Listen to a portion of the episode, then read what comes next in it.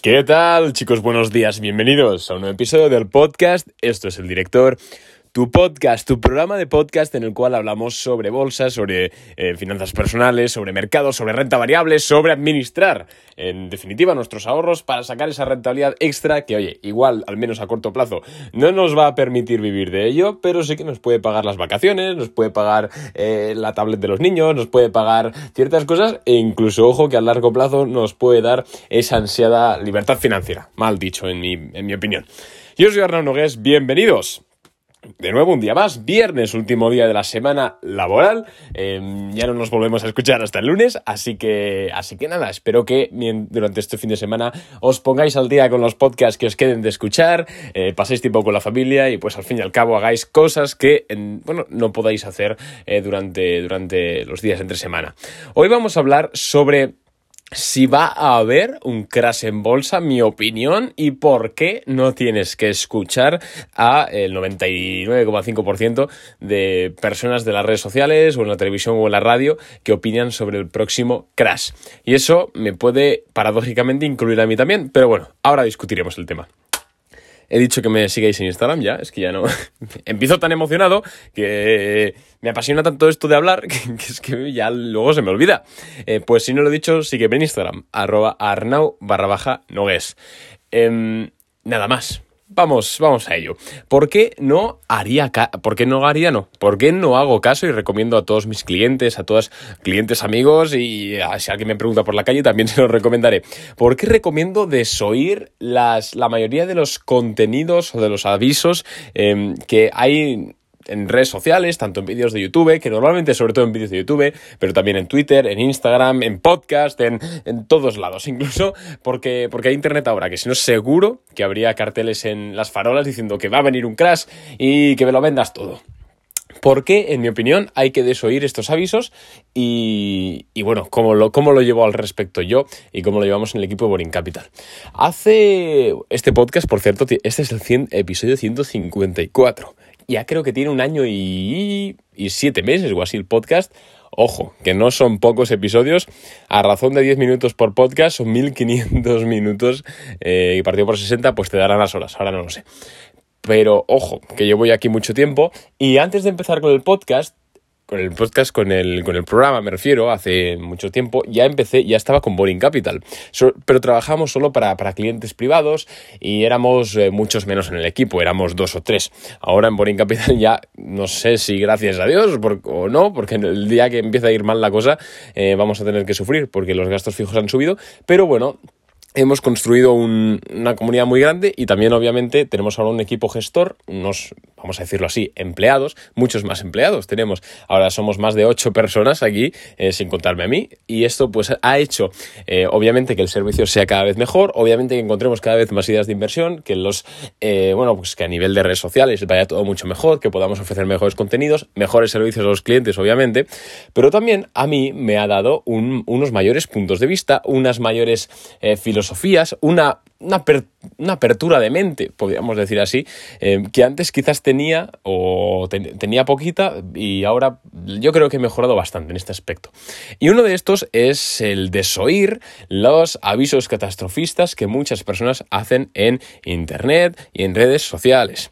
Vale, sí, estás diciendo, Arnau, pero tú tienes varios podcasts hablando sobre una crisis, tú tienes varios podcasts hablando sobre eh, una burbuja, la inversión pasiva. Arnau, vas a sacar un libro que se llama La crisis que viene estás tirándote piedras sobre tu propio tejado. Bueno, esto tiene una diferencia. Yo jamás te diré que vendas todo, yo jamás te diré que está a punto de desmoronarse el mercado, yo jamás seré catastrofista en ese aspecto, primero porque no lo sé, porque no lo sé, si lo supiese sería multimillonario, estaría retirado en una villa privada y pues no sabríais nada de mí. Eh, pero no es el caso, porque no veo el futuro ni vengo del futuro.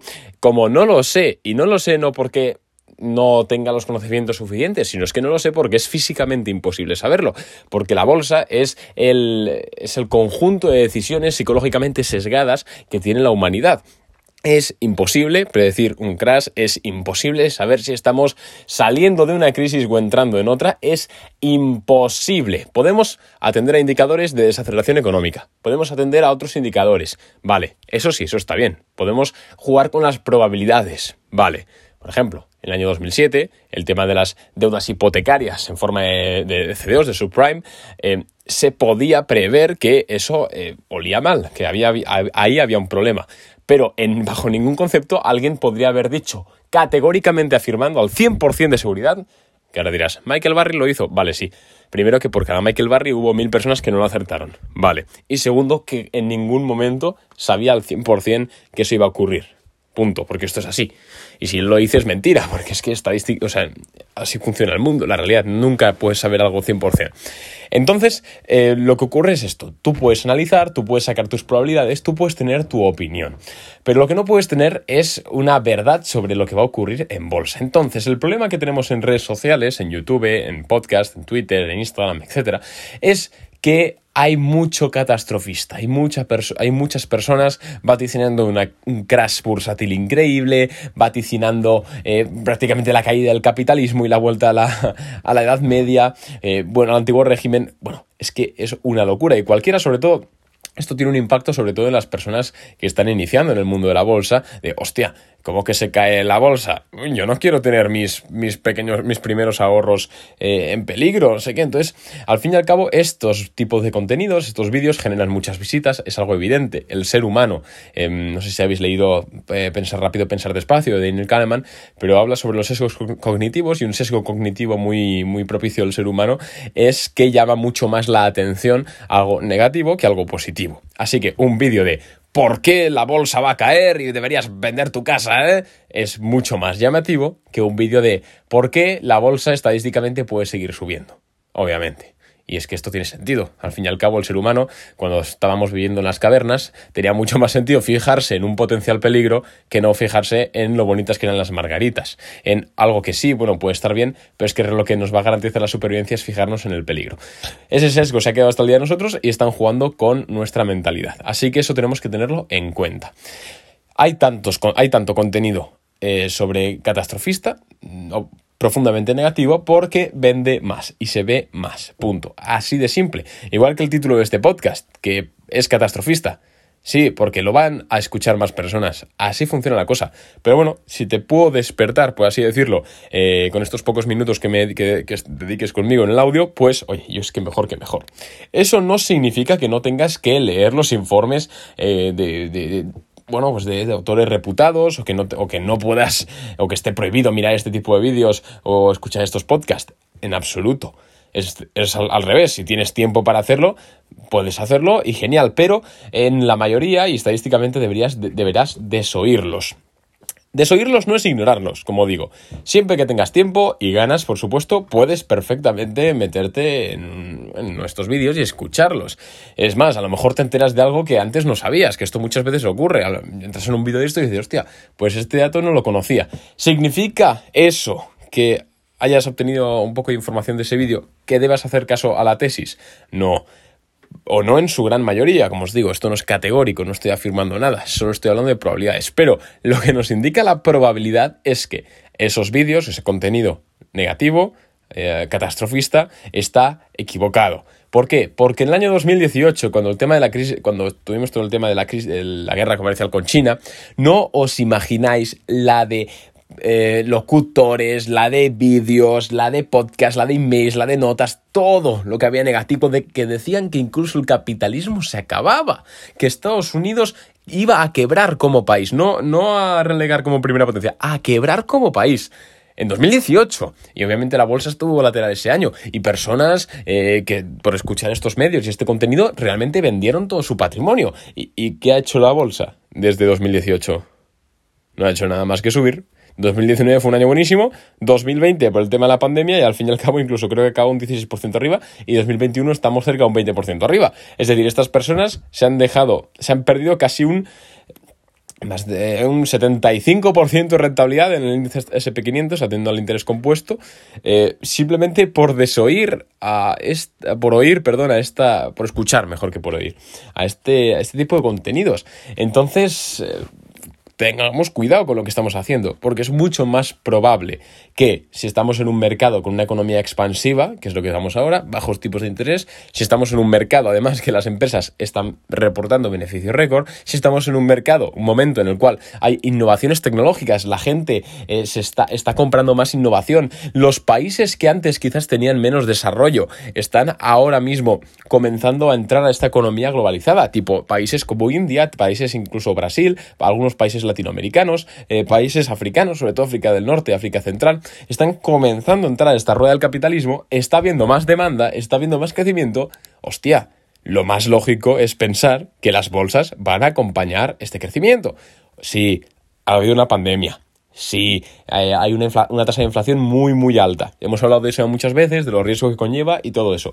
Pero hay que estar informado, hay que conocer los peligros que tiene cada situación, cada eje de la situación que estamos. Y a partir de conocerlo todo, evaluamos la situación y sacamos conclusiones. Pero no digamos que porque Stanley Druckenmiller ha dicho en una entrevista en la CNBC que él ha vendido todas sus acciones de no sé qué, vayamos a pensar que es el fin del mercado. Porque no, porque atendiendo al sentido común, estamos en una época creciente, en una época increíble, en una época fantástica para estar vivos. Y sí, igual, el lunes el mercado se desploma un 20%. Sí, esto es así. Desde el primer euro que metes en bolsa, tienes que contemplar que al día siguiente el mercado puede hacer un crash y ya está. Tienes que contemplar ese riesgo, pero tienes que saber, vale, este riesgo es este, pero cuáles son las probabilidades de que ocurra. Y ahí comenzar a jugar con tu estrategia de gestión de riesgo. Además, hay otro concepto, y ya con esto acabo, de verdad, os dejo en paz. hay otro concepto que es el concepto de la teoría, la teoría del sentimiento contrario. Em, la teoría del sentimiento contrario, un día quiero hacer un podcast específico de ella, pero la teoría del sentimiento contrario básicamente dice que eh, el mercado tiende a hacer lo contrario a lo, a lo que la opinión a, lo que la mayoría de la opinión pública piensa. Es decir, si la mayoría de la opinión pública piensa que el mercado va a bajar, el mercado sube. Y al revés, si la mayoría de la, de la opinión pública está súper confiada en el mercado, el mercado termina por bajar. Esto tiene bastante fundamento científico a nivel psicológico y también a nivel eh, pragmático, desde, en el sentido de que los grandes bancos saben cuál es el, entusiasmo de la opinión pública y, oye, si pillan un momento en el cual todo está por las nubes, la gente no para de sonreír, pues van a realizar sus ventas ahí. Es el clásico vende arriba para comprar más abajo.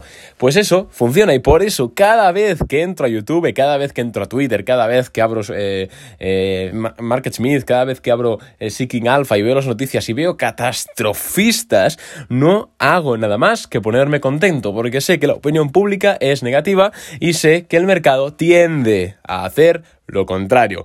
Así que si quieres mi opinión, mi opinión es que vamos a tener un crash en el mercado en los próximos 4 o 5 años. Es algo bastante probable, pero todavía es mucho más probable que A, ese crash no esté cerca y B, que ese crash eh, se acabe recuperando en el tiempo. Así de simple. Así que siempre la mejor, eh, la mejor estrategia de inversión es estar siempre en el mercado. Si viene un crash, oye, lo aceptamos y trazamos una estrategia. Para eso estamos, para eso trabajamos aquí en Morin Capital para eh, analizar situaciones, para saber, para tomar decisiones financieras y al fin y al cabo, eh, pues acabar con esas rentabilidades positivas que al final son fruto de, trabajo, estudio y sobre todo sentido común.